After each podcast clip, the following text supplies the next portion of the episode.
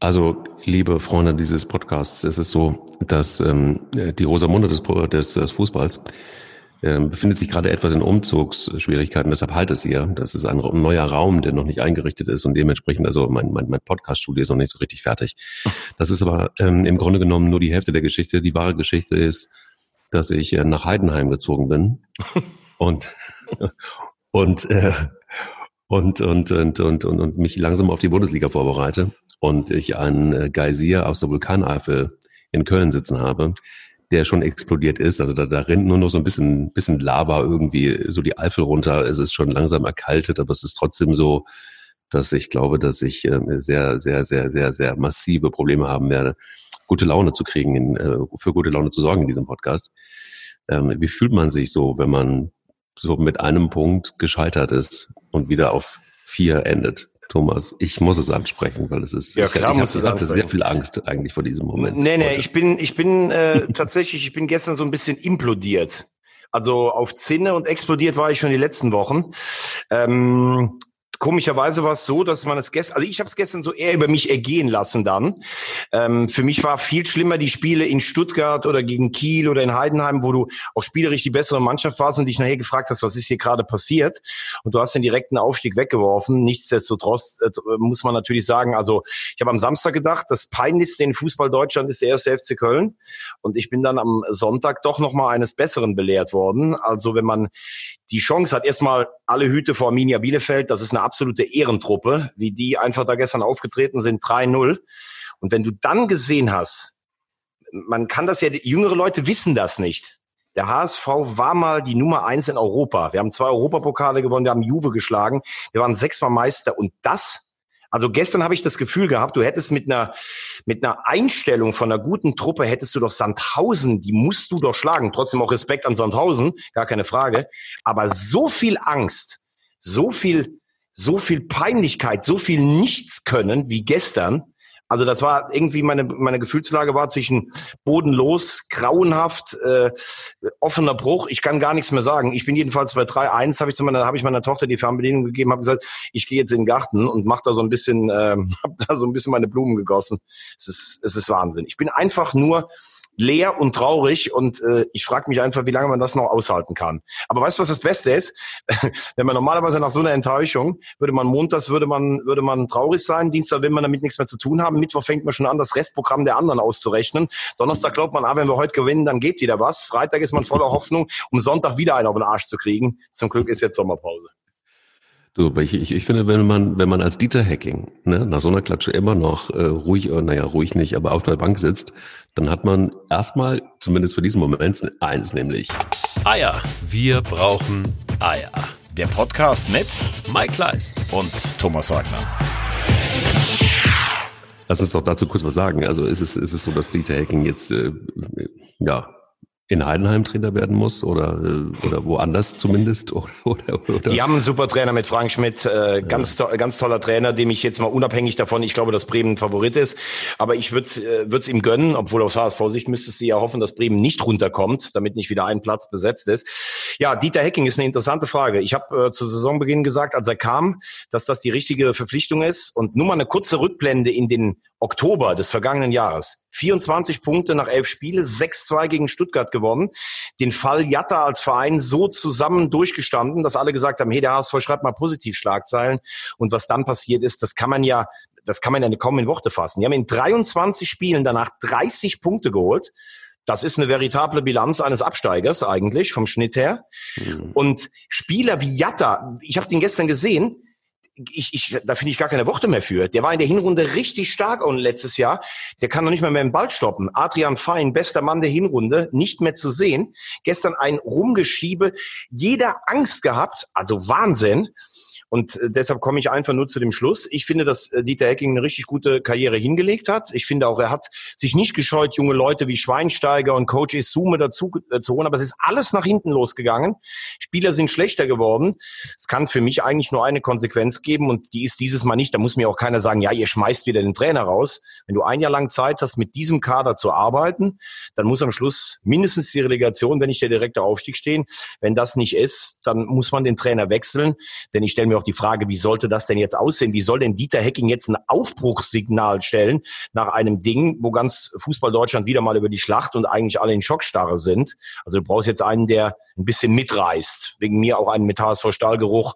Kramotzis macht einen Riesenjob in Darmstadt. Breitenreiter hat äh, HSV Vergangenheit. Sowas könnte ich mir vorstellen, weil du musst jetzt erstmal diese Lethargie wegkriegen, weil die Leute sind ja komplett am Boden. Das war einst das Aushängeschild einer stolzen Hansestadt und mittlerweile, ja, hast du ja das Gefühl, wenn du sagst, du bist HSV-Fan, da kriegst du ja schon was äh, bei der Metzgerei umsonst, weil sie alle Mitleid mit dir haben.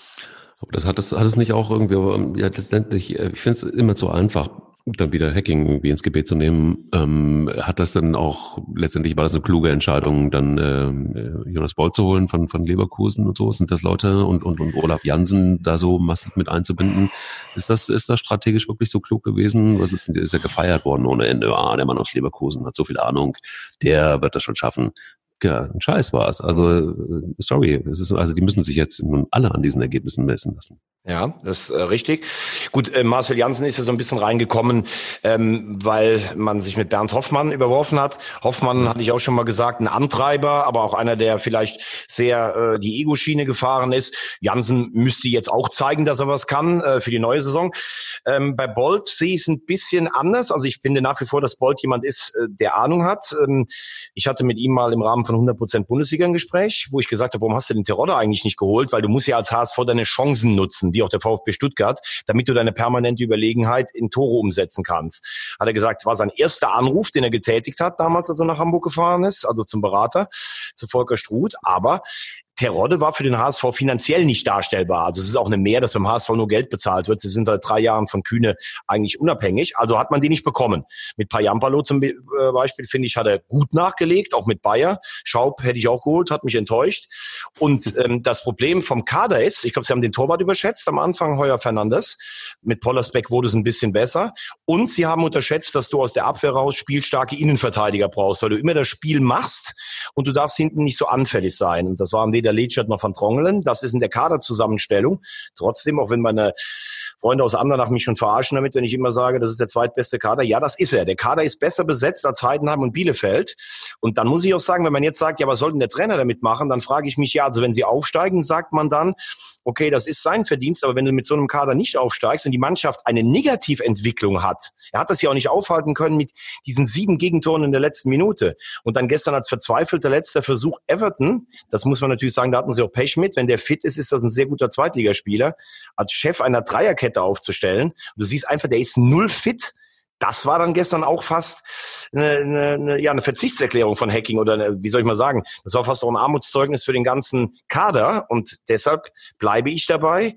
Ich glaube, der hatte ein Jahr lang Zeit und die Bilanz, auch gerade jetzt in der Rückrunde, die ist fast der eines Abstiegskandidaten. Da würde ich sagen, muss jemand Neues hin. Und äh, Bolt, denke ich, sollte noch ein Jahr die Chance bekommen, einen Kader zusammenzustellen.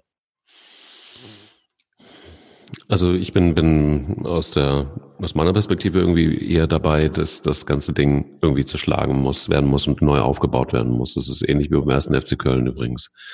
Also es ist, lass uns da gerne nochmal hinkommen. Es ist ja wirklich also in, überhaupt nicht miteinander vergleichbar, völlig verschiedene Gemengelagen. Aber das, was da passiert ist, das fand ich genauso räudig. Und es ist letztendlich auch die ganze, diese ganze Gistol-Geschichte. was wurde ich wieder ausgelacht? Also nach dem Motto, äh, da hatte der Gistol ein paar Spiele gewonnen. Ich hätte gesagt, mal abwarten, Leute. Ein bisschen früh alles. Wurde ich ausgelacht, wurde ich wieder. Von mir übrigens nicht, von mir übrigens nicht. Ja, aber sonst irgendwie, ne? Die Leute, ja, gefährliches Halbwissen, ne? Sag ich nur. Und ähm, äh, ja, genau. Und dann habe ich gedacht, so wartet's doch mal ab. Jetzt hat er einfach mal ein paar Spiele gewonnen und, und, und schon ist man wieder am Feiern in Müngersdorf. Und ich fand das alles gar nicht so geil. Ich fand es gar nicht so cool. Ich fand das Spiel gar nicht so wahnsinnig sensationell. So, und jetzt steht man da, wer fast abgestiegen, hat sich gerade noch gerettet und kriegt noch eine Klatsche von Werder Bremen. Eine, eine Packung, eine richtige Packung mit einem Spiel, das so desaströs war. Du kannst die Hälfte der Mannschaft, kannst, musst du einfach rausschmeißen und musst du neu bauen. Ja, aber das, sehen wir, das, aber das sehen wir das Ding. Mike, wird sich jetzt übrigens zeigen, ob Herr Horst Held das wirklich drauf hat. Da bin ich ja. Nur, weißt du, du hast ja gerade gesagt, ja klar, letzter Satz dazu und dann kommen wir zum FC. Du hast gerade eben gesagt, was soll man machen? Ne?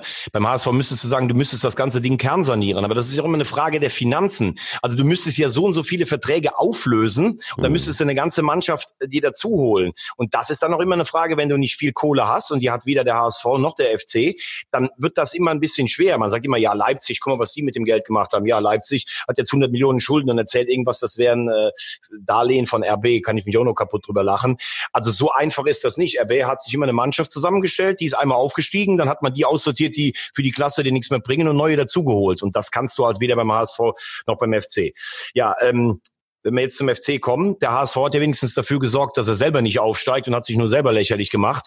Das, was der FC am Samstag gemacht hat, das war natürlich an Peinlichkeit nicht zu überbieten, weil da natürlich noch andere beteiligt waren. Gut, Düsseldorf hat letztlich selbst 3-0 verloren, deshalb braucht auch keiner von Düsseldorf nach Köln zu zeigen. Aber das war natürlich schon Wahnsinn. Vorher erzählen, ja, wir können in der Geldtabelle noch springen und ja, der Horn hat im Winter gesagt, wir wollen, dass Düsseldorf absteigt, so werden wir uns nicht präsentieren. Das war ja Scheibenschießen ähm, und das ohne jeden Druck, ne? wo wir gerade gesagt haben, da ist der ja. HSV dran zerschellt. Also Köln hat sich einfach abschlachten lassen und wenn ich dann so Szenen sehe, dass sich Modest vorm Stadion von Werder-Fans noch feiern lässt, nach einem 1-6, ganz ehrlich, nach einem 1-6 gehe ich in den Bus, halt die Fresse, fahre nach Hause, fahre in Urlaub, schäme mich einfach zwei Wochen und dann äh, äh, dann ist gut. Also das war insgesamt sehr peinlich und ich kann nur sagen, äh, zu Gistol, als wir beide hier gesprochen haben und mich FC-Fans gefragt haben, du kennst den doch aus Hamburg, wie ist denn der so? Habe ich gesagt, ich glaube, dass der euch retten kann, weil am Anfang trommelt der alle zusammen. Der ist richtig heiß auf Arbeiten. Die sind neun Kilometer mehr gelaufen, teilweise in den Spielen damals als jetzt und haben von zehn Spielen acht gewonnen. Ob du das jetzt immer gut fandst oder nicht, das ist schon eine Leistung in der Bundesliga, muss man ganz ehrlich sagen. So, und der hat richtig die unter Strom gesetzt. Die haben mir im Winter erzählt, Spieler, boah, das war so hart, der hat uns so laufen lassen. Und seit die über die 30 Punkte waren, Herr Gistol auf der Karnevalssitzung, Herr Gistol auf der Karnevalssitzung, Herr Gistol draußen schön irgendwo und nur abfeiern lassen und im Quarantänehotel vom ersten FC Köln, da saßen dann die Spieler und haben sich feiern lassen. Oh Gott, oh Gott. keine Spannung, null, auch bei Horst Held nicht, muss man ganz ehrlich sagen. Und dieses Larifari hat sich vollkommen auf die Mannschaft abgefärbt, die immer an 100 Prozent gehen muss, wenn sie in der Bundesliga eine gute Rolle spielen will. Junge Spieler denken wahrscheinlich nach zehn Spielen, oh, ich werde gelobt. Auch äh, du hast zum Beispiel immer Katterbach gelobt, der hat in den letzten Wochen auch mal schön seine Grenzen aufgezeigt bekommen. Also ich sage, die Bundesliga wird ja vom Niveau nicht, nicht besser, deshalb kann der FC auch nächstes Jahr sich retten. Aber wenn sie Gistol jetzt nicht rausschmeißen, dann werden sie ganz große Probleme im Herbst haben. Und ähm, ja, Horst Held hat gestern schon verlängert bis 23. Markus Gistol wird folgen bis 23. Und ich glaube nicht, dass er die Mannschaft nochmal so das Ruder rumgerissen äh, bekommt. Ich wage ganz stark zu bezweifeln, ob er dieses Vertragsende selbst erlebt hier in Köln. Also was mich ein bisschen, was mich äh, wirklich umtreibt, ist, ist, ist dass äh, der FC Köln, das geht übrigens, und da gibt es wieder schon eine Parallele zum HSV, dass sie es nicht schaffen, die äh, Marke weiterzuentwickeln, den Verein weiterzuentwickeln und man bleibt so gefühlt einfach stehen. Ne? Also du hast halt einfach auch bei bei Herrn Werle zum Beispiel, da denke ich mir auch so, okay, wo sind jetzt die neuen Impulse von Herrn Werle? Was passiert da eigentlich so Neues? Was ist da eigentlich so konzeptionell angesagt? Wie, wo ist das sichtbar? Das war alles, und da bin ich komplett bei dir, so ein bisschen auf die Situation, wir retten jetzt einfach erstmal äh, die Saison, wir müssen uns irgendwie erstmal Kopf aus der Schlinge ziehen, aber ohne irgendeinen Plan für danach zu haben. Nicht erkennbar. Und ich äh, bin komplett bei dir. Also so eine Feuerwehr, kenne ich ja, ne? Du hast klar als Feuerwehr bei Bestie Baden-Baden, aber so als Feuerwehr, dann hat man nur einen Job zu tun, Brand löschen und dann weißt du auch, und dann sitzt du wieder auf der Bank oder hast keinen Job. Und ähm, ja, so ist es eigentlich bei Markus Distel auch. Ich habe außer in Hoffenheim habe ich ihn nirgendwo erlebt, dass er mal irgendwie konstant über einen längeren Zeitraum äh, Leistung gebracht hat. Und da denke ich mir dann so, okay, alles klar, kann man ja machen, finde ich auch richtig, strategisch das erstmal so zu tun. Aber wo ist der Plan? Also warum gibt man dann diesen Leuten, aber das ist ja dann beim ersten FC Köln immer auch über Usus, Spielern dann irgendwie für 100 Jahre Verträge zu geben, Immer schön ausstatten. Immer, das ist, wird immer richtig teuer. Immer richtig teuer. Also da, da sprichst du einen Punkt an, den ich persönlich auch nicht verstehe. Also zu Werle, ich glaube schon, dass er ein guter Finanzfachmann ist und als er übernommen hat, war die Situation finanziell, glaube ich, deutlich dramatischer als jetzt. Wobei der Verein auch nicht so gesund ist, wie alle mir immer erzählen äh, genau. äh, wollen. Also da sind schon auch Spieler, ich habe eben Terodde gesagt, also ich habe da eine Zahl gehört, da ist mir mal ganz kurz schwindelig geworden, die wirklich richtig gutes Geld verdienen. Aber solange du in der Bundesliga spielst, hast du ja auch Einnahmen. Das ist gar keine Frage. Bei Werle ist es so, dass er sportlich finde ich, keine Ahnung hat. Und äh, ein Wort noch zu diesem Bild, wo er angeblich lachend nach dem 3-0 äh, die Werder-Verantwortlichen anguckt. Ich habe mir das Bild jetzt auch mal angeguckt. Ja, es ist mehr als unglücklich. Auf der anderen Seite, jeder von uns hat auch schon mal peinlich berührt gelacht, äh, so nach drei Gegentoren in, in sieben oder acht Minuten. Also das will ich jetzt mal, da will ich ihn mal abnehmen. Das ist eine andere Sache wie Modest, der aus dem Bus kommt und dann, wie gesagt, mit den Werder-Fans jubelt, was echt eine, eine Schande ist. Ähm, zu Gistol, was ich nicht gedacht hätte. Ich habe ihn eigentlich immer als intelligent eingeschätzt eingeschätzt. Und wenn ich weiß, in Hoffenheim habe ich damals die Hoffenheimer gerettet, ein ordentliches Jahr und dann ging es dahin. Hamburg habe ich gerettet und danach ging es dahin dann muss ich doch daraus lernen. Und dann muss ich doch zumindest daraus lernen, dass ich eine Mannschaft verliere, wenn ich zu deutlich zeige, dass ich mich jetzt einfach als der Sonnengott hier empfinde und einfach erstmal gucke von äh, Müngersdorf bis äh, Zündorf, wie viele Straßencafés gibt's denn hier oder sowas, wo ich mich eventuell feiern lassen kann. Und das verstehe ich nicht. Und wenn man eine Fußballmannschaft kennt, wie die auch zusammen tickt, dann weißt du, wenn du als Trainer eine Mannschaft mal verloren hast, ob sie gegen dich sind oder ob sie dir nicht mehr bedingungslos folgen oder ob sie auch nicht mehr bereit sind, so viel zu laufen laufen, äh, intensive Läufe oder Sprints, dann weißt du eigentlich, dass du das Ruder nicht mehr rumgerissen bekommst. Und wenn ihm das jetzt in Köln wieder passiert, dann kann er vielleicht noch irgendwo am Schluss einer Saison eine Mannschaft retten. Aber dann würde sich nie weiterentwickeln, wie zum Beispiel, den haben wir gelobt, Labadia sich weiterentwickelt hat. Also ich finde, äh, finde das, was wir am Samstag gesehen haben, war der negative Höhepunkt einer Entwicklung seit Corona. Neun Spiele, vier Unentschieden, fünf Niederlagen. Und ich habe, ich kannst du dich erinnern? Ich habe letzten Montag gesagt, ich glaube, dass Bremen mit vier oder fünf Toren Unterschied gegen Köln gewinnt, weil wenn du die Mannschaft gesehen hast, war das keine Überraschung. Ja, da bist du natürlich, da bist du einfach, da bist du einfach der Geisier, der einfach das genauso einschätzt und weiß. dass da, da bin ich einfach da, da, sprachlos. Wenn du den Raum betrittst mit solchen Sätzen kommst, dann weiß ich, da brauche ich überhaupt nicht gegen zu argumentieren, was wird genauso kommen. Und, und, und so ist es dann auch. Nein. Nee, aber du hast es ja, du, man hat es ja wirklich, man hat es ja wirklich gesehen, ne? Also du kannst auch in der Bundesliga, wenn du so Larifari spielst seit einer Pause, dann kriegst du nicht von heute auf morgen da, oh, jetzt reißen wir uns aber nochmal zusammen, weil es für Düsseldorf um was geht. Es war mir klar, dass wenn Bremen einigermaßen sich sortiert bekommt, der FC abgeschossen wird abgeschossen. Also ich hätte es mir nicht äh, vorstellen können, einfach deshalb, weil ich wirklich safe gedacht habe, okay, ähm, man, man, man hat sich gerettet, man ist befreit und jetzt kann man irgendwie einfach auch nochmal zeigen, äh, noch so ein kleines Appetittäppchen in die nächste Saison irgendwie vielleicht mal dahin schmettern, so nach dem Motto, komm, ähm, irgendwie können wir es doch noch und ähm, äh, ja, einen guten Schlusspunkt zu setzen. Das finde ich ist tatsächlich echt einfach nochmal wichtig, für, weil könnte ja sein, dass man zum Anfang der nächsten Saison dann doch wieder für Publikum, vor Publikum spielt, Entschuldigung. Ähm, Gut, ist alles nicht passiert. Es ist, es ist viel desaströser gewesen, als ich es mir hätte auch nur in Ansätzen äh, träumen können. Ich finde es gut, ehrlich gesagt, dass bei der Bremen äh, zumindest in die Relegation gekommen ist. Das finde ich echt völlig okay, weil es ist einfach eine Mannschaft, die für mich genauso wenig übrigens wie der HSV ähm, in die in die zweite Bundesliga gehört. Insofern ähm, ja finde ich alles gut. Und ich finde es auch, sie haben es gut, sie haben es sie haben's ja nicht überragend gemacht, aber sie haben einfach ihre Chancen genutzt. Mehr war es ja nicht. Sie Was haben ihre Chance eigentlich am letzten Spieltag genutzt, ne, die genau, sie ihnen geboten genau. hat. Und dann musst du auch sagen, wenn die dann drin bleibst, okay, so ist das Reglement. Ich wiederhole mich da.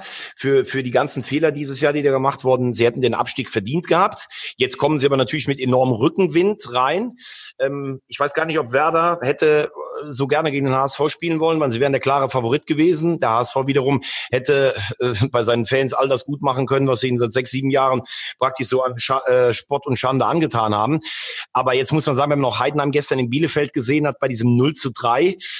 Heidenheim hat jetzt was geschafft aber gestern war ja auch das erste Mal, wo sie was zu verlieren hatten, das keiner gedacht hätte. Aber in diesem Spiel würde ich jetzt sagen, aufgrund der individuellen Klasse, im Pokal haben sie ja schon mal dieses Jahr gegeneinander gespielt, da hat Werder 4-1 gewonnen, würde ich sagen, ist die Favoritenstellung schon klar bei, bei Werder. Äh, das kann meiner Meinung nach nur schief gehen, wenn jetzt zum Beispiel im Hinspiel die ein paar Chancen nicht nutzen, Heidenheim vielleicht über einen Standard ein Tor macht und Bremen dann wirklich auch ähm, mit Druck nach Heidenheim fährt, weil das ist schon eine Mannschaft, die kann dir unangenehm wehtun, wenn sie im Mannschaftsverband funktionieren. Ja, und was Frank Schmidt leistet, alle Hüte dieser Welt, ähm, der könnte jeden Bundesligisten meiner Meinung nach trainieren. Also auch Chapeau da an, äh, an Hoffenheim, aber mein Favorit ist jetzt auch ganz klar Bremen.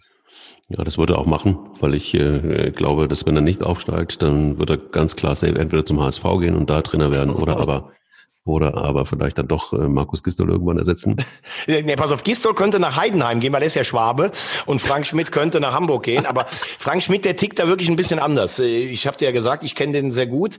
Äh, klar würde den das auch reizen, mal irgendwann Bundesliga zu machen, gar keine Frage. Aber der wird jetzt nach so einem Ding, da müsste schon was Außergewöhnliches kommen, wird der nicht Heidenheim einfach so alles hinstellen. Ich gehe davon aus, dass der nächste auch weiterhin Heidenheim Trainer ist. Bleibt Kofeld auch Trainer nächstes Jahr in, äh, in Bremen? Wenn sie drin bleiben, auf jeden Fall, klar. Also wenn sie jetzt noch absteigen sollten, dann kommt sicherlich alles auf den Prüfstand. Er wurde ja angeblich auch in Hoffenheim gehandelt, aber wenn sie drin bleiben, wird man bei Bremen sagen, wir haben immer die Nerven behalten, wir haben alles richtig gemacht, wir haben es euch gezeigt. Und das ist, glaube ich, jetzt auch nicht schwer zu prognostizieren. So eine Saison wird Werder nicht mehr spielen. Dafür ist dann doch zu viel Substanz da. Und ja, vielleicht können sie sogar den Schwung mitnehmen, wie damals Frankfurt, die die Relegation gegen, gegen Nürnberg geschafft haben. Also Kofeld bleibt safe da. Dafür aber denke ich, weil wir jetzt gerade schon gesagt haben, ich habe gesagt, Hacking müsste weg, Gistol müsste weg, ähm, müsste mhm. auch äh, David Wagner weg. Also 16 Spiele in der Rückrunde nicht mehr gewonnen. Auch da ist die Frage, ein, eine Mannschaft oder ein Trainer hat nach einer tollen Vorrunde die Mannschaft anscheinend auf dem Weg irgendwo verloren. Auch das wirst du nicht über eine Sommerpause reparieren können und dann geht das ja los. Erstes Spiel zu Hause nicht gewonnen in der neuen Saison. Ja, wie lange ist, ist der noch zu halten? Auch da müsstest du jetzt einen ganz klaren Schnitt sein. Er ist nur das Ende einer katastrophalen Saison auch von Schalke in der kompletten Außendarstellung. Da müssten wirklich alle weg. Von Tönnies an über Schneider, über Rechke, über Rita, über, äh, über, ähm, über den Trainer. Die müssten eigentlich alle weg. Aber auch das wirst du nicht machen können, weil irgendeiner muss die neuen Leute einstellen. Aber Schalke steht auch vor einer ganz schwierigen Zukunft und versucht jetzt zumindest mit einer Gehaltsobergrenze, glaube ich, auch Sympathien beim eigenen Verein wieder, ähm, bei einem eigenen Anhängerschaft wieder zu finden. Klar ist aber auch, mit einer Gehaltsobergrenze in der heutigen Zeit im Fußball verabschiedest du dich dann erstmal auch von den Ambitionen, regelmäßig in Europa zu spielen. Gut, aber äh, also Schneider hatte schon irgendwie ganz klar gesagt, dass es heute am Montag irgendwie ein Statement geben wird, was David Wagner angeht. Also da ist ja irgendwie eine Entscheidung auf jeden Fall zu erwarten, oder? Ja, ich glaube, glaube, Sie haben ja immer gesagt, er bleibt. Ich glaube, dass Sie die äh, Reißleine ziehen und einen neuen Trainer verpflichten werden bei Schalke. Wer könnte das sein? Ich habe äh, tatsächlich jetzt, äh, das ist eine gute Frage, ich habe jetzt tatsächlich noch keine, keine Namen gehört. Also beim HSV habe ich ja, wie gesagt, ein paar Namen gehört. Kramotzis, Breitenreiter, Walter, Doll, alles, was man gehört hat. Aber so Doll hat sich auch... Echt, hast du gehört? Krass, okay. Ja, weil, weil, weil er hat ja zumindest beim HSV als Trainer und als Spieler eine riesen Vergangenheit. Er ist zumindest jemand, der sicherlich einen Optimismus äh, verbreiten könnte, obwohl es äh, in Hannover zuletzt ja nicht gut gelaufen ist. Aber bei, bei Schalke hat sich jetzt noch nichts so rauskristallisiert. Ein Name, der natürlich überall jetzt jetzt auch so ein bisschen genannt wird, ist der von Hoffenheims Skreuder, der ja am 30. Spieltag weg war. Aber der hat ja auch so eher ein bisschen defensiveren Ansatz in Hoffenheim gewählt, äh, trotz oder obwohl er Holländer ist. Ähm, ich glaube nicht, dass der jetzt unbedingt derjenige ist, den man, den man sich da vorstellt. Und ja, man hätte vor der letzten Saison Labadia haben können. Da hat sich dann Herr Rechke mit seiner Expertise durchgesetzt. Also ich glaube, im Moment ist es auch jetzt es ist immer noch ein attraktiver Club und es ist vielleicht auch eine Chance, aber es wird sich jeder zweimal überlegen, ob er im Moment nach Schalke geht. Das muss man leider auch ganz klar festhalten. Naja, also kann man dann, man kann ja einfach einen neuen Anfang machen, ne? Und ähm, du weißt schon, worauf ich hinaus will. Nee, nee, der, ist ja, der, hat ja schon, der hat ja schon in Darmstadt unterschrieben. Ja, ja, aber das hat ja nichts zu sagen. Ah, okay. Also Markus also Anfang das, geht jetzt nach Schalke. Puh. Na, das ist mit Sicherheit nicht. Aber ich könnte mir vorstellen, ohne Quatsch, ähm, was ist denn mit Nico Kovac? Das wäre doch eigentlich ein, ein perfekter Verein für ihn. Glaube ich eher nicht, weil wenn du Bayern trainiert hast und hat er immerhin das Double gewonnen, dann möchtest du eigentlich zumindestens in dem Regal oder maximal eins runtergehen. Und Schalke ist im Moment gefühlt vier Regale drunter. Und da kannst du, wenn das dann auch nicht funktioniert, dann ist all das, was du in Frankfurt und in München im ersten Jahr geleistet hast, vergessen. Also für Nico Kovac ist der nächste Versuch sicherlich ein ganz entscheidender. Und meiner Meinung nach wäre in Dortmund für Nico Kovac eigentlich nur Dortmund in Frage gekommen oder weil er äh, Berliner Junge ist, die Hertha, aber die ist mit Labadia jetzt gut besetzt. Ich glaube, Kovac werden wir so schnell in Deutschland nicht sehen. Puh, ja. lieber Freund. Puh. Oder er entdeckt nochmal sein HSV-Herz und geht dahin. Jetzt, jetzt, fang, jetzt höre ich mich fast schon an wie du, wenn du über den FC äh, fabulierst. Ich wollte gerade sagen, was ist denn jetzt los? Es sind wirklich mehr und mehr vertauschte Rollen. Du kommst in so ein, in so ein Rosamunde-Sprech rein plötzlich und äh, das, das gefällt mir nicht. Du musst schon irgendwie der Geysir bleiben. Das ist deine Rolle. Bleib bitte dabei. Ganz ehrlich, ich bin völlig niedergeschlagen. Also da, er, gestatte mir an diesem Montag wenigstens mal so eine so eine kleine Rosamunde Frischzellenkur. Guck mal, auf der anderen Seite ist es doch ganz gut, dass der HSV noch in der zweiten Liga ist. Es ist wirklich so. Nein, hör auf, ich will jetzt ja nicht mehr drüber reden. Lass uns gerade noch, lass uns noch Gladbach gratulieren zur Champions League. Ja, okay, herzlichen Glückwunsch. ja, nee, es ist doch so. Also ich meine, ich, ich finde es gut, dass es, dass, dass sie es geschafft haben, Gott sei Dank. Das ist auch für den Trainer gut, das ist den Verein, für den Verein gut, für die Region ist es übrigens auch ganz gut. Das sage ich jetzt als, als, als Kölner, also auch ein bisschen pervers, aber gut. Ich finde es wirklich so, die haben guten Fußball gespielt, die sind da verdient, ähm, die haben irgendwie ein ganz gutes Konstrukt da geschaffen, die bauen langsam auf. Ähm, das ist doch alles gut, was da läuft. Also die haben natürlich auch ihre Nackenschläge, die, die haben einfach auch nicht die Kohle, wie, wie sie die ganz großen Vereine haben. Und das, ich finde ich finde tatsächlich so mit den Möglichkeiten, die sie da haben, haben sie erstmal das Maximum rausgeholt. Gut, sie hätten noch Meister werden können im Herbst. Ja, aber, aber das ähm, war nie, also das war einmal gut abschießen. Hätten wir uns einmal gut ja, abschließen können. Genau, Herbstmeister, aber das war ja nicht realistisch. Also Nein, natürlich das nicht. war von allen Dingen deshalb, weil Bayern und Dortmund nicht geliefert haben. Ich finde, sie haben die Kurve nachher nochmal bekommen. Leverkusen hat komischerweise nach diesem imponierenden Zwischenspruch echt geschwächelt. Ja, und du musst erstmal die Hertha schlagen. Die waren auch motiviert und ich finde, Platz vier ist über alle Erwartungen und ist natürlich nochmal eine andere Dimension in der Champions League gegenüber der Europa League. Deshalb auch ganz äh, große Glückwünsche nach Gladbach Platz vier. Das ist ein sensationelles Ergebnis. Da kann man aufs Zeugnis eins minus für die Saison reinschreiben. So, jetzt lass uns aber Wenn noch kurz, bevor wir ähm, vielleicht noch was an oder du wolltest noch was, ich hätte nämlich noch ein anderes Thema gehabt in der zweiten Liga, aber sprich du erst. Also mich hätte schon mal noch mal interessiert aus der Draufsicht jetzt, was, was, was war, war für dich eigentlich jetzt in dieser Saison, weil sie ist jetzt äh, quasi oh, bis auf die Relegation vorbei, was war bis, bisher für dich so der, der Aufreger der Saison und äh, der Lacher der Saison? Boah, der Aufreger der Saison. Boah. Ja, weiß ich. Hast du irgendwas, also wie gesagt, äh, das, was wir jetzt hier an den letzten auf äh, oder was wir als negative Entwicklungen gesehen haben, das haben wir ja alles schon durchgekaut. Ähm, positiv, ja. Ich hätte mir halt einfach, naja, auch, dass, dass der Meisterkampf, von dem ich lange dachte, er bleibt spannend, am Ende dann doch nicht spannend war. Ich fand, es war eigentlich jetzt eine relativ relativ langweilige Saison, gerade auch an der an der Spitze vorne. Ich weiß nicht, wie du das siehst ähm, positive Überraschungen Gladbach und, und vielleicht Freiburg, aber so eine Szene oder so ein Aufreger der Saison bin ich jetzt irgendwie, bin ich jetzt irgendwie gar nicht dabei. Nee. Ne, hast du was? Ja.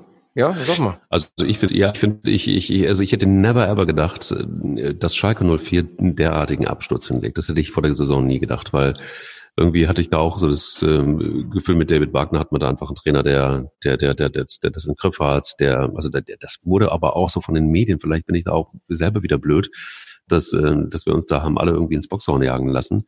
Und zwar massiv. Ähm, ich hätte wirklich gedacht, dass David Wagner einen Job macht, der, der nachhaltig ist und der, der zumindest dazu führt, dass Schalke internationalen Fußball spielen kann und der da Aufbauarbeit leistet weil man da auch in dem ganzen Konstrukt Schalke 04, was die Jugendarbeit angeht und so, das, da, da arbeitet man ja echt gut. Dann hätte man vielleicht auch noch das, das, das, den eine oder andere Verstärkung holen können. Das hat er ja auch gemacht. Ich hatte wirklich ein gutes Gefühl. Ich hätte niemals, safe nicht gedacht, dass das dann so endet. Klar, dann kommt dann irgendwie diese ganzen internen Quälereien noch mit dazu. Dann, äh, dann hast du, hast du völlig recht, dass, dass da auch mit Reschke jemand geholt wurde, wo du dann denkst, na, warum? Why? Ohne Not eigentlich. Dann die ganze Tönnies-Geschichte, die dem Verein nicht gut getan hat. So, also alles erklärbar irgendwo, aber trotzdem nicht erklärbar, dass es dann derart nach unten gegangen ist. Und für mich die positivste Überraschung ist, jetzt wirst du dich ähm, äh, wahrscheinlich wirklich wundern, ist, dass Augsburg drin geblieben ist. Hätte ich niemals gedacht. Das ist so ein Verein, der ist für mich wirklich, ja, es ist wirklich so ein Verein, der ist so, der hat so gar nichts. Der hat irgendwie so, der hat noch weniger als Wolfsburg. Das ist dann irgendwie Höchststrafe eigentlich. Ähm, dass die es geschafft haben, finde ich tatsächlich irgendwie die, die mega Überraschung der Saison. Also ich habe ja auch vor der Saison getippt, dass Augsburg absteigt. Ähm, ich hatte gedacht, Augsburg, Düsseldorf und äh, Paderborn habe ich gesagt äh, auf der Relegation, ne Union auf der Relegation. Äh, Paderborn oder Relegation, ach Gott, nochmal, Paderborn oder Union in der Relegation. Ich habe wahrscheinlich schon so auf Relegation vom HSV gehofft, dass ich hier nicht mehr gerade aussprechen kann. Schalke haben wir so oft durchgekaut, habe ich eben auch gerade gesagt, da ist alles schief gelaufen. Das war auch ähm, eine negative Überraschung und Augsburg weiß ich nicht. Also ganz ehrlich, ich finde Augsburg hat wenig eigene DNA. Äh, das ist eine Leistung. Ich glaube, die sind jetzt auch äh, seit über zehn Jahren in der Bundesliga. Voll, aber, voll. aber das kann ich trotzdem mit Freiburg zum Beispiel nicht vergleichen. Heiko Herrlich habe ich mich auch schon drüber aufgelassen. Ein bodenloser Auftritt nach dem anderen. Ähm, Finde auch irgendwie so nicht, dass das eine Mannschaft ist, die groß spielerisch das Ganze bereichert.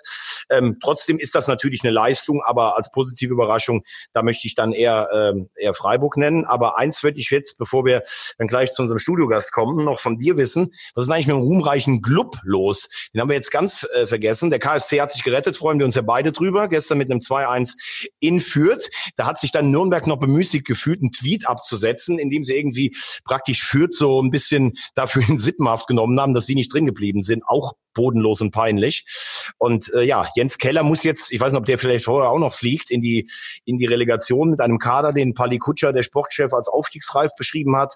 Also der Club auf einer anderen Ebene, gestern 1-1 war ja vom Ergebnis nicht so schlimm, der ist aber auch so in der, in der Rolle der Katastrophen- und Skandalclubs in so einem ganz oben, äh, oberen Regal zu finden, oder? Ja, total. Also das ist ja dann irgendwie auch so ein, so ein Traditionsverein, wenn da spricht man irgendwie von. Ganz ehrlich, ich, ich habe Nürnberg total aus den Augen verloren, weil ich Nürnberg noch nie verstanden habe. Also ich habe noch nie verstanden, warum in den letzten zehn Jahren immer wieder so oft über Nürnberg gesprochen wurde. Ähm, es ist ein, es ist für mich, ich habe noch nie irgendeinen wirklich richtig geilen, guten Fußball in Nürnberg gesehen in den letzten zehn Jahren. Und ich verstehe überhaupt, also ich finde, dass diese Entwicklung, die das genommen hat mit Nürnberg, finde ich total richtig. Dass er jetzt, dass sie jetzt in die Relegation müssen, finde ich auch total richtig. Da ist irgendwie nie wirklich mal was Gutes passiert. Aber du kannst mich jetzt korrigieren und wirst sagen, hey, guck mal, die ganzen Erfolge von des ersten FC Nürnberg und der Club und so. Das ist für mich genauso, das ist für mich so ein, so ein, so ein süddeutsches St. Pauli. naja gut, also die Erfolge liegen noch ein bisschen weiter äh, zurück. Ich kann mich sogar erinnern, dass es in den 80er Jahren mal eine Diskussion gab von einem Vorstandsmitglied des ersten FC Nürnberg in den Briefkopf zu schreiben, Rekordmeister bis 1987. Ja, genau, super. Ja, ähm, da war ich ja richtig, da war ich ja gar nicht so falsch. Ja, wobei ähm, bei Nürnberg ist es halt einfach so, sie waren ja dann unter Hans Meyer nochmal Pokalsieger 2007, auch immer riesen, riesen Druck von außen, eine große Fanschar, immer ja. irgendwelche Ziele und sowas, aber muss auch sagen, sagen, ich glaube, für Jens Keller war es das jetzt auch in Deutschland. In Schalke gut gearbeitet, bei Union noch ordentlich, in Ingolstadt katastrophal. Und hier, äh, wobei ein Satz sei mir noch zur Relegation gestattet. Die dritte Liga spielt ja noch diese Woche. Die haben dann 13 Spiele in sechs Wochen bis zum nächsten Samstag durchgeackert. Und die Mannschaften gehen eh schon alle am Stock. Das siehst du auch bei Mannschaften wie Duisburg und sowas. Und dann kommt die Krönung. Dann fährt dieser Dritte der zweiten Liga, der fährt, äh, der dritten Liga, der fährt dann zum Auswärtsspieler noch zum drittletzten der zweiten Liga. Also zum Beispiel würde da Rostock gegen Nürnberg spielen oder sowas. Gut, bei Ingolstadt wäre es eine kurze Anreise. Da muss man sich wirklich sagen, wer macht solche Ansetzungen? Also der erste FC Nürnberg könnte wirklich das Glück haben, dass der dritte der äh, dritten Liga ohne Sprit und ohne Tank einfach in diese Relegation reinwankt. Aber wie ich den Club einschätze, das ist ja auch einer aus dieser Kategorie. Selbst das werden sie noch vergeigen und dann landen sie irgendwann wieder in der dritten Liga. Das ist schon bitter. So, jetzt haben wir aber erstmal einen Generalabriss gemacht und jetzt würde ich ganz, Tutti, ja. Genau. Und äh, jetzt haben wir uns gedacht, eigentlich für den letzten Spieltag haben wir uns jemanden dazugeholt, der vielleicht das Ganze auch mal so zumindest in der Bundesliga aus Fansicht einordnen kann und dann uns hilft, unsere großartige Rubrik der Europameisterschaften, die wir ja nach der Absage der diesjährigen ins Leben gerufen haben, so ein bisschen zu einer Krönung zu bringen, weil er 2016 in Frankreich war, weil er aber nicht nur in Frankreich war, er hat mir einfach eben so beiläufig erzählt, naja, ich war jetzt am letzten Spieltag dann noch in Argentinien, als die Boca Juniors Meister geworden sind. Also der Mann hat was zu erzählen und deshalb, KB, schön, dass du bei uns bist. Er möchte auch gerne mit seinen Initialen oder mit seinem, ja, wie soll ich sagen, Berühmtheits-Hashtag angesprochen werden.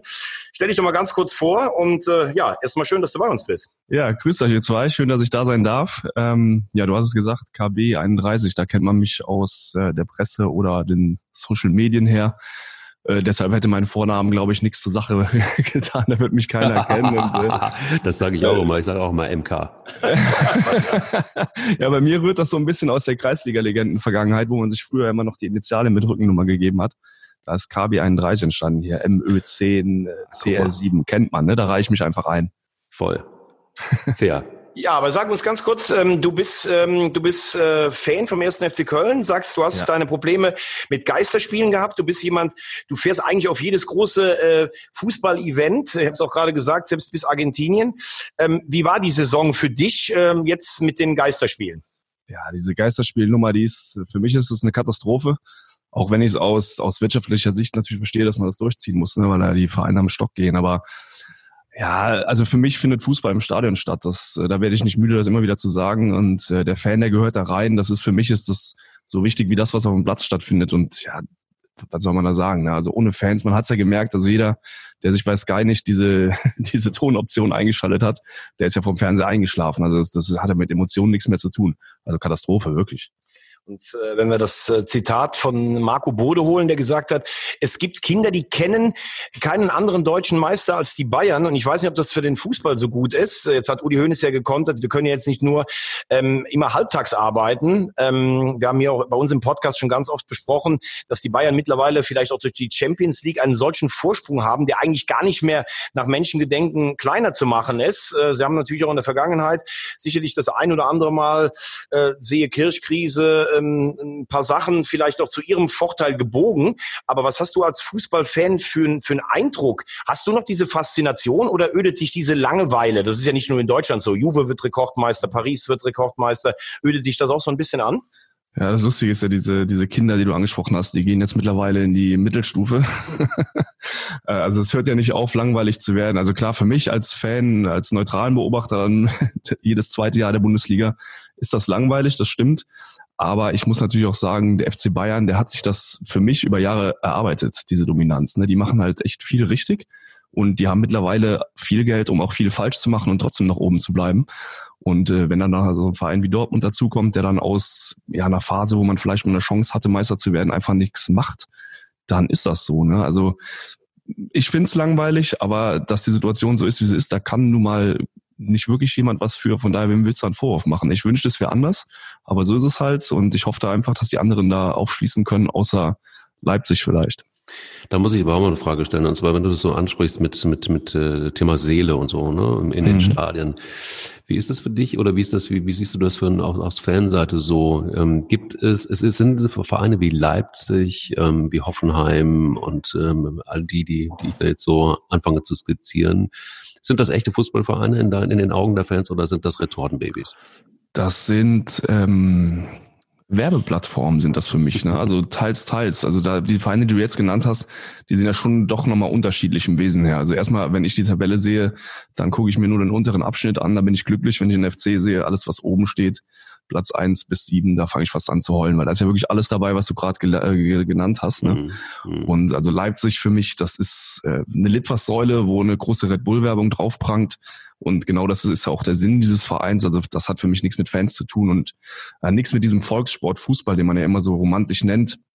Klar, wir sind in einer anderen Zeit, das verstehe ich auch alles, aber ich habe im Kern ist für mich Fußball was anderes als diese Vereine, was die da repräsentieren. Und das werden wir auch nächstes Jahr wieder sehen, wenn Fans erlaubt sind, äh, was dann in der Europa League oder in der Champions League teilweise dann auswärts fährt nach äh, Bulgarien oder wo sie spielen, in Russland. Das ist ja nicht, also das ist ja nicht für einen Fan gemacht, diese Vereine. Und das zeigt sich ja dann. Also für mich ist das nichts. Wobei du, achso, Entschuldigung. Ich wollte was noch du, also was macht das für dich? Also was ist ein, was ist, was ist echtes Fan, Fanwesen? Was ist, was braucht es da als Verein auch zu? Also ich bin ja in großen Teilen bei dir. Ich habe jetzt gerade innerlich äh, hier gesessen in meinem äh, leeren Raum und habe einfach nur grüne Haken gemacht. Ähm, aber was macht es denn für dich aus? Also die Faszination Fußball und auch das Fan-Dasein? Da gehen wir jetzt mal zu einer Zeit zurück, wo ich noch überhaupt nicht mal in der Gedenke war. Da ist Fußball mal irgendwann für Fans gemacht worden. Ne? Volkssport, Fußball, das sagt man immer so. Mhm. Und äh, das heißt, dass der Verein sich auch ein bisschen mit seiner Fankultur identifizieren soll und dass es vielleicht eine Symbiose ist, die passt. In Köln, der Verein ist verrückt, die Fans auch, so das passt. Ähm, RB Leipzig identifiziert sich aber nicht da, sondern die identifizieren sich mit dem Produkt und die sind einfach nur in Leipzig, weil das der gute Standort war, für da eine gute Jugendarbeit zu leisten, ein Einzugsgebiet, damit man auch das Stadion voll kriegt und das das geht in eine andere Richtung. Ne? Der eine Verein, der ist mal gegründet worden, um seine Fans, um die Region glücklich zu machen und der andere Verein, der ist gegründet worden, um ein äh, Brauseprodukt, wo ich Sodbrennen von kriege, zu vermarkten. Das ist äh, ein großer Unterschied. Aber da muss man ja dann schon auch sagen, wenn du sagst, für die ersten sieben Vereine, äh, ich verstehe, was du meinst, aber da ist, das wirst du selbst als FC-Fan nicht, ähm, nicht bestreiten können, ist ja Gladbach wirklich noch eine positive Ausnahme, ja. weil es ein Fußballverein ist, der halt auch ein Fußballverein ist, der eine große Tradition hat und der sich da wirklich wehrt gegen diese Konstrukte. Ich glaube, das würdest du sicher, auch wenn schweren Herzens wahrscheinlich unterschreiben, oder? Schweren, schweren Herzens, aber ich gebe dir recht, was da in Gladbach passiert, äh, da können wir hier von, von unserer Position ab und zu schon mal neidisch hochblicken. Ne? Wenn ich sehe, die waren kurz vorm Abstieg, da hat auch der FC damals Geschenke verteilt, sonst wären die auch nochmal runtergegangen. Und ähm, danach machen die einfach vieles, vieles richtig aus ähm, auch finanziell begrenzten Mitteln damals. Und ja, das ist der Punkt, wo der FC da den Anschluss verloren hat. Ich muss nur in einem nochmal ganz kurz nachhaken, weil du gerade eben gesagt hast, ja, die Bayern haben sich alles selber erarbeitet. Ähm, es gab ja damals die, nein, nein, die Frage ist ja einfach, weil es diese Zahlungen auch von Adidas gab oder da warst du wahrscheinlich noch gar nicht auf der Welt, aber zum Kann Beispiel sein. Leo Kirch damals zu machen mit zentrale oder dezentrale Fernsehvermarktung, wo die Bayern mal eben 40 Millionen hinter der Hand bekommen haben, damit sie für die zentrale Vermarktung ähm, stimmen und ähm, mussten dann zwei Millionen in den Fonds abdrücken. Äh, hast du, wenn ich das jetzt so sage, hast du nicht eh manchmal auch den Eindruck, dass gerade sagen wir mal so die großen Vereine, da gehört ja dann auch Real dazu und was weiß ich nicht alles, da wird dann schon auch ein bisschen irgendwann so lange gemauschelt, bis der Abstand so groß ist und dann sagen alle so, naja gut, die anderen haben sich ja, das hast du gerade auch anklingen lassen, Dortmund hatte mal die Chance, die haben die Chance dann einfach nicht genutzt. Glaubst du nicht, dass der Fußball eigentlich sogar, wenn ich dann auch die Gedanken mit Super League und sowas höre, dass das eigentlich immer in eine krassere Richtung geht und dass in 20 Jahren die Bayern halt 19 Mal Meister in Deutschland werden und Juve 19 Mal in Italien. Und dieses, was es früher mal war, ein kleiner Underdog aus der Pfalz wie Lautern oder sowas, der kann aber mit gutem Scouting doch mit den Großen mithalten, dass es das immer weniger geben wird. Ja, definitiv. Also so, so eine Geschichte wie Lautern, da lehne ich mich jetzt mal aus dem Fenster, die wird es nicht mehr geben. Äh, das liegt daran, dass der Abstand immer, immer größer wird. Ne? Also auch zwischen der ersten und zweiten Liga. Und ich glaube, also was ich eben gemeint habe, die Bayern, die, die werden über Jahre Meister, auch schon vor der acht, acht Meisterserie jetzt, äh, auch schon in den 70ern und 80ern. Und da ist eine Attraktivität da, warum Sponsoren dahin gehen. Ne? Also das hat man sich ja schon so ein bisschen erarbeitet, auch wenn es dann überproportional wird, wie auch bei Real, bei Juve. Da gebe ich dir vollkommen recht. Die wollen immer attraktiver werden, immer mehr Stars, da muss das Geld für her ähm, das ist einfach eine reine Vermarktungsmaschine, das gesamte Konstrukt. Ne? Und, aber ja. Ähm, ja, da kommst, da kommst du nicht mehr hinterher als kleiner Verein. Oder aber ist es nicht, ist es nicht auch so irgendwie, sieht es nicht auch so, dass dass das auch der normale Lauf der Dinge ist. Jetzt kommt die, Klar. jetzt kommt, kommt der Philosoph, kommt der Philosoph wieder. Es der sagt, so. ähm, aber es ist doch überall so. Es ist doch in der Wirtschaft auch so. Also die, der kleine Tante Emma Laden stirbt, stirbt aus, weil die großen Ketten, die wahnsinnig viel Kohle haben, die einfach platt machen. Also Verdrängungsprinzip. Dass das nicht gut ist, glaube ich, völlig ja. unbestritten. Aber da finde ich schon das System in Amerika, das haben wir auch schon besprochen, warum das hier nicht bei uns geht, weil dann würden einzelne Länder ausscheren. Salary Cup, Gehaltsobergrenzen, Draft-System finde ich dann schon fairer, weil diese Serien gibt's halt im nordamerikanischen Sport nicht, dass eine Mannschaft alles dominiert. Und ich glaube, das macht es auf Dauer ein bisschen also spannender. Ich, weiß nicht, ob, ob, ob ihr die, diese, diese Michael Jordan-Dokumentation gesehen habt, The Last Dance. Um, ähm, also das, ich, also guckt euch an oder guckt äh, dir an, wenn du es noch nicht gesehen hast. Es ist einfach deshalb brillant. Also mal abgesehen, dass es wahnsinnige Geschichten sind und dass es ein wahnsinniger Sportler ist. Oder begreift man letztendlich auch, dass ähm, nicht alles irgendwie mit Geld zu machen ist, sondern dass es tatsächlich einfach auch mit, dass es, dass es Vereine gibt, die, die Bulls waren einfach ein, ein Nichts, bevor, bevor es richtig losging, dann mit Michael Jordan und, und, und Pippen, wie sie alle hießen. Da waren sie nichts, sie haben es nie geschafft und sie haben auch lange Zeit es nicht geschafft und Geld konnte es auch nicht reißen übrigens. Also es gibt so aus dem Sport generell immer wieder auch ähm, Konstrukte und Modelle, wo man, wo man klar sieht, es geht auch mit Leistung, es geht mit Leidenschaft. Es gibt ja Gott sei Dank in der Bundesliga auch Vereine, die nicht den riesen Etat haben und es trotzdem schaffen. Aber das Gefälle wird immer größer. Mhm. Ja.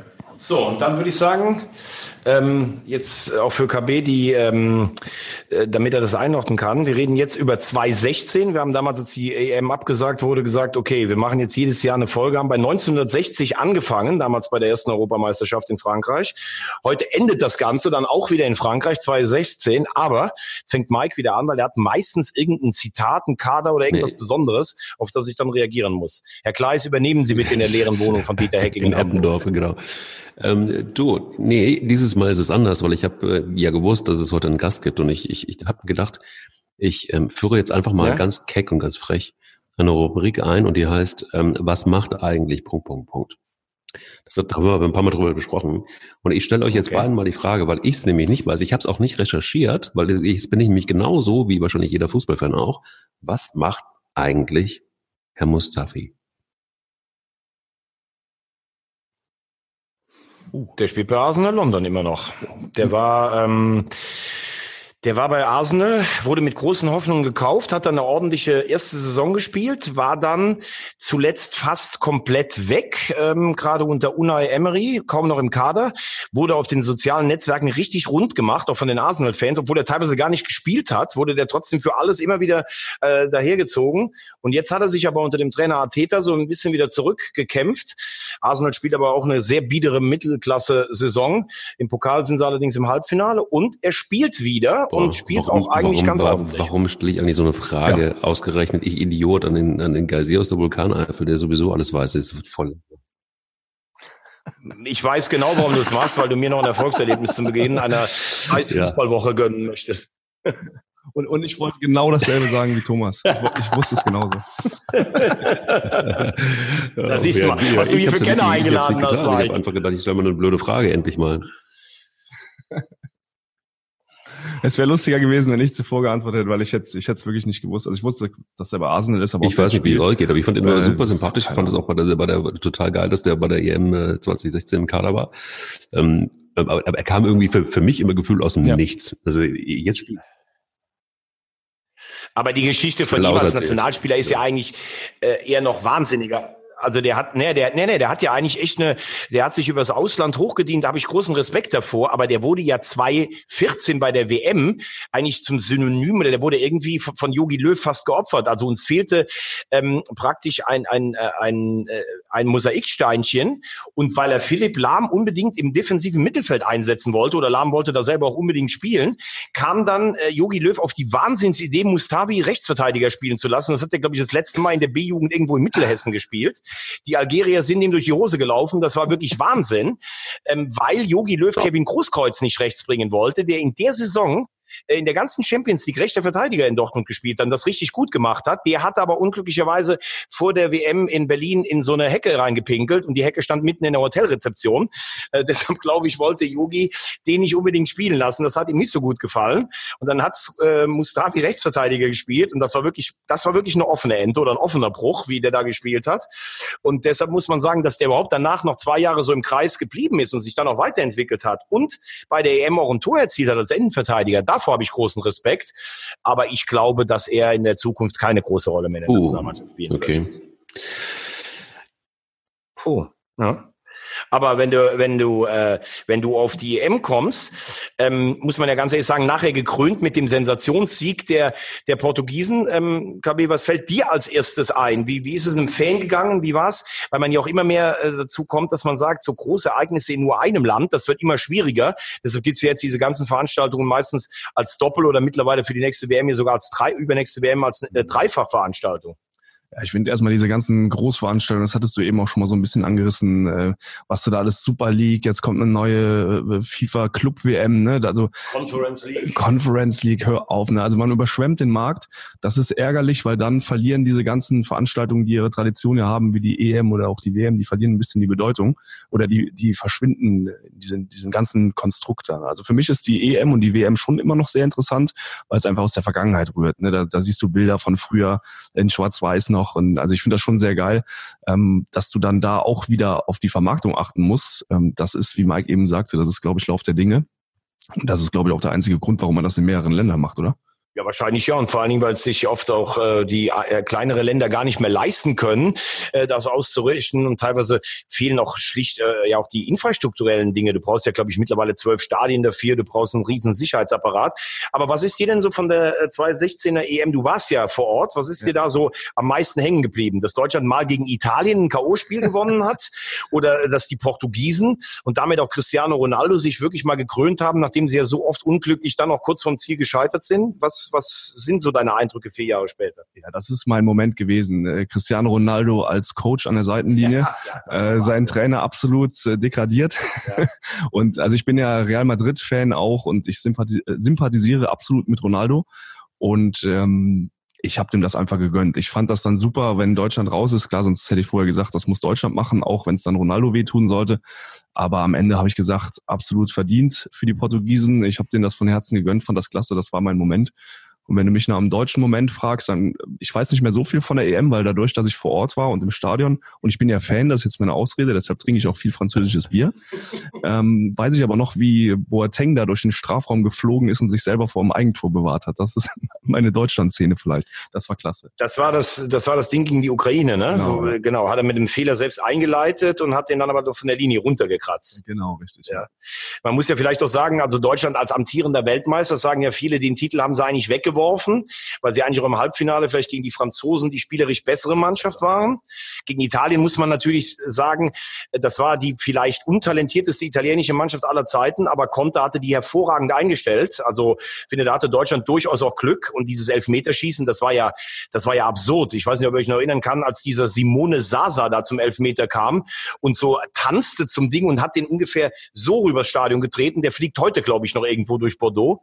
Und dann äh, Jonas Hector, der ist dann, glaube ich, mit dem was war das, im 17. Elfmeter entschieden hat und der war ja auch mehr reingesch äh, also wie soll man rein, reingezittert gegen Buffon, als dass der jetzt mit Überzeugung reingegangen ist. Ich glaube, in den deutschen Köpfen hat sich gegen Italien Ähnliches abgespielt wie jetzt in den letzten Spielen beim HSV. Die, oh die, hat, die hatten Angst, weil es einfach Italien ist und weil man schon dann überall liest, oh Italien, das sah nicht gut aus in den letzten 20 Jahren und so weiter. Ja. Äh, hat man dann gut gemacht und absolut, ich bin bei dir. Gegen Frankreich waren wir für mich die bessere Mannschaft. Da, äh, das war schon ein unglückliches Ausscheiden. Auch äh, Boateng wieder übrigens. Ja, mit dem Handspiel, ja. genau. Ne? Mike, wie hast du das denn erlebt? Ähm, die Portugiesen sind ja, ähm, das war die erste EM mit 24 Mannschaften, sind mit drei Unentschieden überhaupt als Gruppendritter weitergekommen. Ähm, brauchten ja auch dann, äh, brauchten ein Elfmeterschießen, haben dann im, äh, im Halbfinale die Waliser aber eigentlich relativ souverän geschlagen. Und äh, KB hat es ja gerade gesagt, diese Bilder, wo Santos, der Trainer, an der Linie steht, aber Ronaldo, der muss ja nach 20 Minuten raus, von draußen die dirigiert ich muss sagen, die Portugiesen, dieser Fado, dieses traurige, wir scheitern immer ganz kurz vom Ziel. Das war ja auch bei ihrer eigenen Europameisterschaft 2004. Ich habe es ihnen auch gegönnt. Ich mag übrigens auch nicht diese deutsche Eigenschaft, ah ja, Lionel Messi ist nicht der beste Spieler aller Zeiten, weil er hat mit Argentinien nichts gewonnen. Der hat ja vier Finals mit Argentinien verloren, ein WM-Finale, drei Copa America-Finals. Ich habe es Ronaldo gegönnt, weil ich einfach finde, wenn jemand auch so viel für seine Karriere tut, und äh, Portugal ist übrigens ein kleines Land mit zehn Millionen, dann finde ich es auch klasse, wenn so einer irgendwann mit einem großen Titel auch mit seiner Nationalmannschaft das krönt. Wie hast Boah, mich darfst du nach den Portugiesen im Gegensatz zu KB überhaupt nicht fragen. Ich finde, Portugal ist so un, so unnötig wie Preußenmünster, wirklich. Es ist, es ist, es ist wirklich, es ist wirklich unerträglich. Ich fand irgendwie, ich finde diesen Ronaldo ist ein geiler Spieler, machen wir uns nichts vor. Ist, was der kann am Ball, das kann ich bei anderen Dingen, aber das ist letztendlich auch nicht entscheidend. Wichtig ist, dass der Typ halt einfach Spiele gewinnen kann und entscheiden kann und das, da beißt die Maus keinen Faden ab dieses ganze Gehabe, dieses ganze schmierige Gespiele von Portugal fand ich immer unerträglich. Ich fand es immer nie eine geile Mannschaft. Nie. Nie. Nie, nie, nie. Und es wird auch nie so sein, weil ich finde, es ist immer so Mittelklasse-Fußball. Da gibt es einige herausragende Fußballspieler, aber es ist irgendwie nie eine wirklich geile Mannschaft. Aber ich muss auch ganz ehrlich sagen, ich bin, was die EM 2016 angeht, ähm, da, das habe ich alles gar nicht fassen können. Wisst ihr noch, wie das war mit dem, so dieses 0 zu 2, das war so räudig ähm, das war ja im Grunde genommen eigentlich Hövedes Schuld, ne?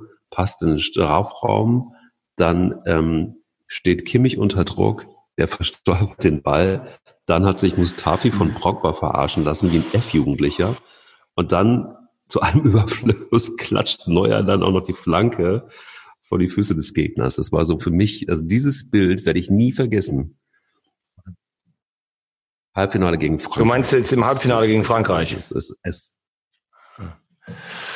Boah, das, das muss ich ganz ehrlich sagen. Also ich weiß, manchmal habe ich noch Spielszenen von 82 im Kopf. Das habe ich jetzt gar, das habe ich zum Beispiel gar nicht mehr so deutlich, äh, deutlich vom, vom Kopf. Ich glaube übrigens, dass die Franzosen mit dieser bitteren Niederlage dann gegen die Portugiesen, vielleicht war das auch der richtige Schritt für dann zwei Jahre später Weltmeister zu werden. Aber ich muss sagen, äh, deine Einschätzung Portugal, die gefällt mir nicht so ganz, weil ich habe die Portugiesen eigentlich immer ganz gemocht, weil die haben immer große Spiele rausgebracht. Eusebio schon in den 60er Jahren, dann haben wir 84 über dieses sagenhafte Halbfinale gegen die Franzosen gesprochen. Sie hatten dann sp später auch Spieler mit Luis Figo und sowas, aber sie hatten irgendwie immer so was Trauriges im entscheidenden Moment nicht geklappt.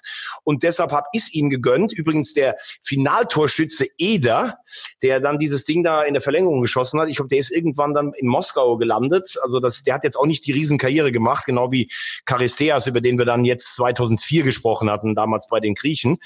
Aber was für mich der ein, ein unglaublicher Moment dieser Europameisterschaft war, lieber Mike, und da möchte ich dich dann auch nochmal mit ins Boot nehmen. KB. Die Österreicher hatten sich ja nach langer Zeit mal wieder qualifiziert, äh, mit, mit Siegen gegen Russland und gegen Schweden. Und man ist mit so vielen Erwartungen hingefahren. Da gab es ja diesen schlechten Witz, ja, heute Abend gibt's Österreich-Ungarn. Ja, gegen wen hat dann Opa gefragt oder sowas. Ne? Dann haben sie das erste Spiel, haben sie gegen die Ungarn verloren. Dann war natürlich schon wieder in Österreich Land unter, haben dann unentschieden gegen Portugal gespielt und hätten im letzten Spiel in Anführungszeichen genau. nur die Isländer schlagen müssen. Und ich war an dem Tag in Wien, kam es am Flughafen an, alles rot-weiß geflaggt. In der Bahn in die Stadt gab es nur eins. Ja, wo guckst denn heute da und ja und alles und also alles, ja, die schlagen wir da heute äh, und Wahnsinn. Und dann saß ich in so einer Bar und es gab elf Meter für Österreich und äh, irgendwie hat David Alaba nicht geschossen. Und dann immer so, ja, warum schießt denn der Alaba nicht? Hat der die Hosen voll und sowas. Und hat nachher Dragovic geschossen, der Rechtsverteidiger von, Stutt äh, von, von Leverkusen. Der hat ihn relativ kläglich versemmelt. Und was dann los war, ein, ein, ein Volk in kollektiver Schockstarre und eigentlich so, aber wir haben es doch gewusst, wir können es da eh nicht. Also ich, ich liebe diesen österreichischen Schmäh und auch die Fußballkultur, aber das war wirklich, also wie die gescheitert sind, eigentlich gefühlt als Europameister hingefahren und, und nach der Vorrunde nach Hause. Fand ich Wahnsinn. Ganz kurz noch, bevor du die Frage stellst. Und wer hat das ja? 1 zu 0 für Island geschossen? Uiuiui. Na, wir hatten es gerade, deshalb komme ich auch drauf. Es fiel mir gerade wieder ein. Fiel mir gerade wieder ein. Jon Böttwarson vom 1. FC Kaiserslautern. Fun Fact. Fun Fact, ja. ja. Echt? Wahnsinn, Funfact, jetzt bin ich aber wirklich, jetzt bin, jetzt bin ich platt, Hut ab. Ja, und dann an KB die Frage, während ich hier noch meinen imaginären Hut vom Mike ziehe. Hast du auch ein Spiel von den Österreichern gesehen oder wie hast du das so erlebt? Wie, wie ist so die Fußballkultur da? Ja, ich bin ja selber auch sehr oft in Österreich tatsächlich, ja. ähm, beruflich und deshalb auch bei Rapid Wien, Austria schon gewesen und so weiter. Äh, ich finde die Fußballkultur eigentlich ganz gut, aber da ist halt nichts dahinter. Ne? So, so einfach muss man das sagen. Also da, da kommt nicht viel. Und äh, das finde ich immer recht schade, weil ich's, ja, ich bin jetzt nicht so der klassische Deutsche, der die Österreicher nicht mag, äh, auf Fußballebene, das gibt's ja auch. Ich auch nicht, also ich mag die eigentlich. Ja, ich auch. Deshalb, ich finde das immer sehr, sehr traurig, dass sie dann da immer so scheitern. Ähm, ich finde es aber allerdings gut für Island, weil ich habe auch ein Gruppenspiel gesehen, Island gegen Ungarn. Und äh, das war, als ich die Karte zugelost bekommen habe, da habe ich gesagt, was willst du denn bei dem Scheiß? äh, bin dann da hingefahren und das war so eine positive Überraschung, weil die Isländer, die waren von der Mannschaft her, vom, vom Spielerischen und auch von den, von den Fans, die haben so was an Sympathiepunkten bei mir gewonnen. Und äh, das habe ich denen dann einfach irgendwo auch gegönnt. Und die haben ja dann im Turnier auch noch für Furore gesorgt. Ja, weil sie die Engländer geschlagen haben. Ja. Und da war für mich auch die Entwicklung zu sehen. Die Engländer haben nämlich eigentlich echt eine ganz gute Vorrunde gespielt. Die hätten die Slowaken eigentlich, glaube ich, 4-5-0 schlagen müssen, haben dann aber nur 0-0 gespielt, waren dann irgendwie Zweiter in der Gruppe und alle haben schon gesagt, boah, jetzt können wir im Viertelfinale nicht den Franzosen aus dem Weg gehen, aber da sind sie ja gar nicht hingekommen, weil sie gegen die Isländer verloren haben. Ich selber, ich mag ja die englische Fußballkultur total und diese ständige Dissen der Engländer, ich finde es auch nicht immer lustig. Äh, wie empfindest du denn so die Engländer bei einem Turnier? Weil Nationalmannschaft ist ja dann doch nochmal ein anderer Support als, ähm, als bei den Clubs. Auf der anderen Seite fragt man sich immer, ich erinnere mich an ein Spiel 2-2 in Japan, da waren 25.000 Engländer im Stadion. Wo kommen die eigentlich immer alle her? Das ist ja auch immer so eine Frage, ne? Die kommen von den unteren, äh, von den unteren Clubs, ne? So dritte, vierte Liga, da kommen die her. Also wenn ihr jetzt mal in der Premier League, also ich bin auch absoluter Freund vom englischen Fußball und auch von der Kultur, ähm, auch von den Pubs. Ähm, aber jetzt sind wir mal ehrlich, in der Premier League, die Stimmung, die ist, die ist ja unterirdisch mittlerweile. Ne? Also ich war da schon bei sehr vielen Vereinen und da, da sticht nichts raus. Also im Moment vielleicht die, die Wolves, die machen einen ganz guten Support zu Hause, aber auch da in der ersten Liga, wenn die da mal 1-0 zurückliegen, dann, dann können, dann ist auch ein Geisterspiel. Ne? Also dasselbe. Und äh, international sind die einfach geil. Das macht Spaß, wenn die irgendwo auswärts sind. Die fahren dahin, die haben eine super Auswärtskultur. Ähm, also klasse, die singen, ich mag die Lieder, ich mag diese Stimmung, die die verbreiten, äh, finde ich super. Also von daher, ich habe auch jetzt nichts gegen die Engländer. Und dieses äh, England-Dissen, das fängt erst dann an, Spaß zu machen, wenn die irgendwo im Elfmeterschießen stehen. Mike, zum Abschluss. Ähm, warum hat Jogi Löw bei Europameisterschaften bisher noch nicht so viel gerissen? Und war 2016 deiner Meinung nach vielleicht auch mit einem überlegen geführten Halbfinale eigentlich gegen Frankreich? Aber mit diesem Aus war das so ein bisschen symptomatisch? Schwierig. Also ich glaube, dass, dass, dass ein Yogi Löw, zumindest aus meiner Sicht, und das habe ich immer wieder auch gesagt, Yogi Löw ist jemand, das ist ein Trainer, der super emotional ist und das ist ein Trainer, der, der ähm, boah, ich weiß nicht, gerade nach so einer Weltmeisterschaft oder so, da musst du ja, der hat immer so das Problem gehabt, dass er dass er was geleistet hat und dann aber nicht nachhaltig war. Und woran das gelegen hat, das kann man immer nicht so richtig gut beantworten, finde ich. Ich glaube, das hat auch oftmals damit was zu tun, dass er, ich hatte nie das Gefühl, dass Joachim, Joachim Löw so das hundertprozentige Backing hatte.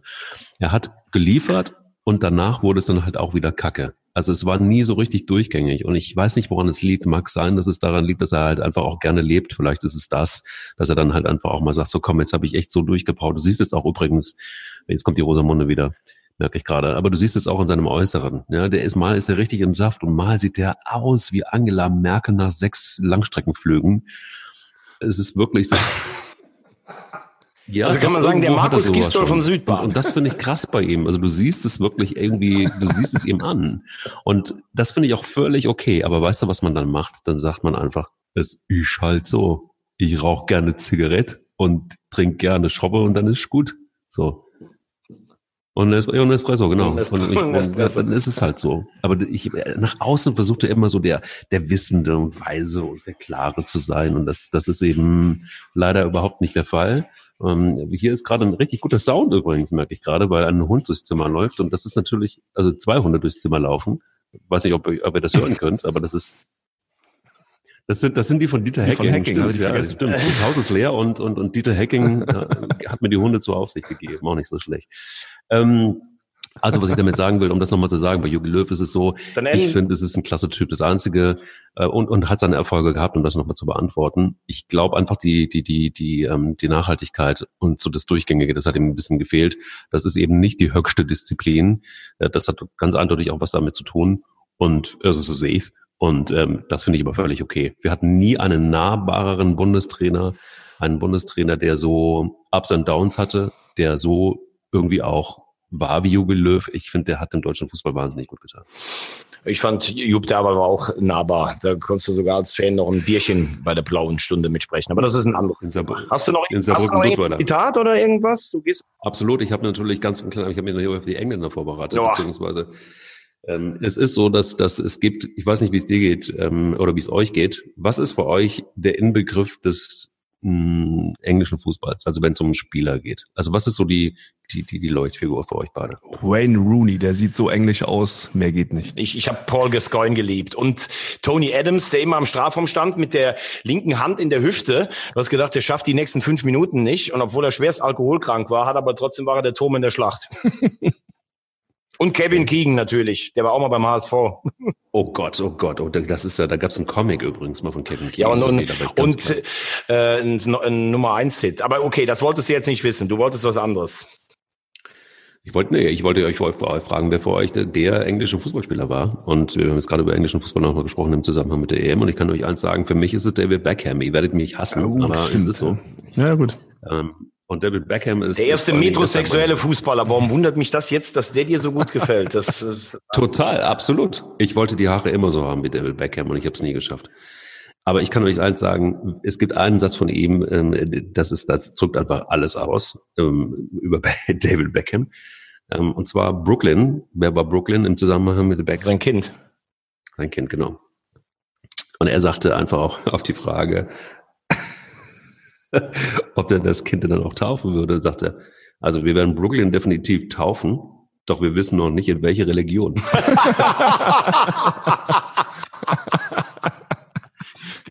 Und es gibt noch eins, das finde ich auch ganz gut. Nun, ich kann im Zentrum auf der rechten und gelegentlich auf der linken Seite spielen. Sehr bescheiden, also quasi überall. Stark, ja. ganz stark. Ja. Sehr stark. Dann würde ich aber am Schluss nochmal sagen, Mike, weil das kann man fachlich nicht mehr toppen. KB, sag uns noch ganz kurz was. Du hast einen eigenen Podcast. Äh, mit dem Dank natürlich toll, dass du hier warst. Ja, vielen Dank. Ja, ihr könnt äh, gerne mal bei mir bei Instagram vorbeischauen, KB31, wie gesagt. Ähm, da mache ich ab und zu mal Werbung für einen Podcast, den ich zusammen mit ähm, einem Podcaster Football Was My First Love erstelle ähm, ja, gibt es ein paar interessante Geschichten von der Copa America, wie wir mal in Ägypten waren, unabhängig von irgendwelchen Touri-Szenen oder sonst irgendwo. Also ich denke, da ist ein bisschen was zum Lachen dabei. Wenn ihr gerne mal reinhören. Und ansonsten kann ich mich nur bedanken, dass ich bei euch gewesen sein durfte. Hat Spaß gemacht. Und äh, ja, schauen wir mal, was die Relegation bringt. Und nächstes Jahr äh, die Bundesliga. Ohne den HSV dann, Thomas. Ja, also, schön, dass du das mir auch nochmal gerade erzählt hast. Wann, äh, Mike, hast du noch was oder kommt jetzt der Möbelwagen und bringt die Klamotten von Hacking nach, nach, nach Heidenheim? Dieter, Dieter, fahr mal links rein jetzt. Der, der fährt den LKW selber, ist das verrückt. Aber Lucien Favre ähm, sitzt nicht mehr auf der Couch, ne? Der bringt die Post später, ja. wie immer. Aber ähm, nein, ich also erstmal äh, danke, dass du da warst. Das war sehr erhellend, in, auch mal aus, aus, aus von, von aus, aus Fernsicht mal ein bisschen mehr mehr zu erfahren, wie die so ticken. Da sind wir, glaube ich, da bin ich nicht so richtig drin. Und das, das war wirklich, wirklich wertvoll. Und ich kann nur eins selbst sagen, Podcast hören, also deinen Podcast hören, will ich jetzt gleich mal abonnieren. Und Fakt ist eins, lieber Thomas, wenn jemand als äh, mit als Lieblingsspieler Cristiano Ronaldo hat, ne? Mhm. so wie er das gerade gesagt hat, mhm. dann hat er vor allen Dingen eins, nämlich Eier. Eier. Ganz Bier. schwere Eier. Eier.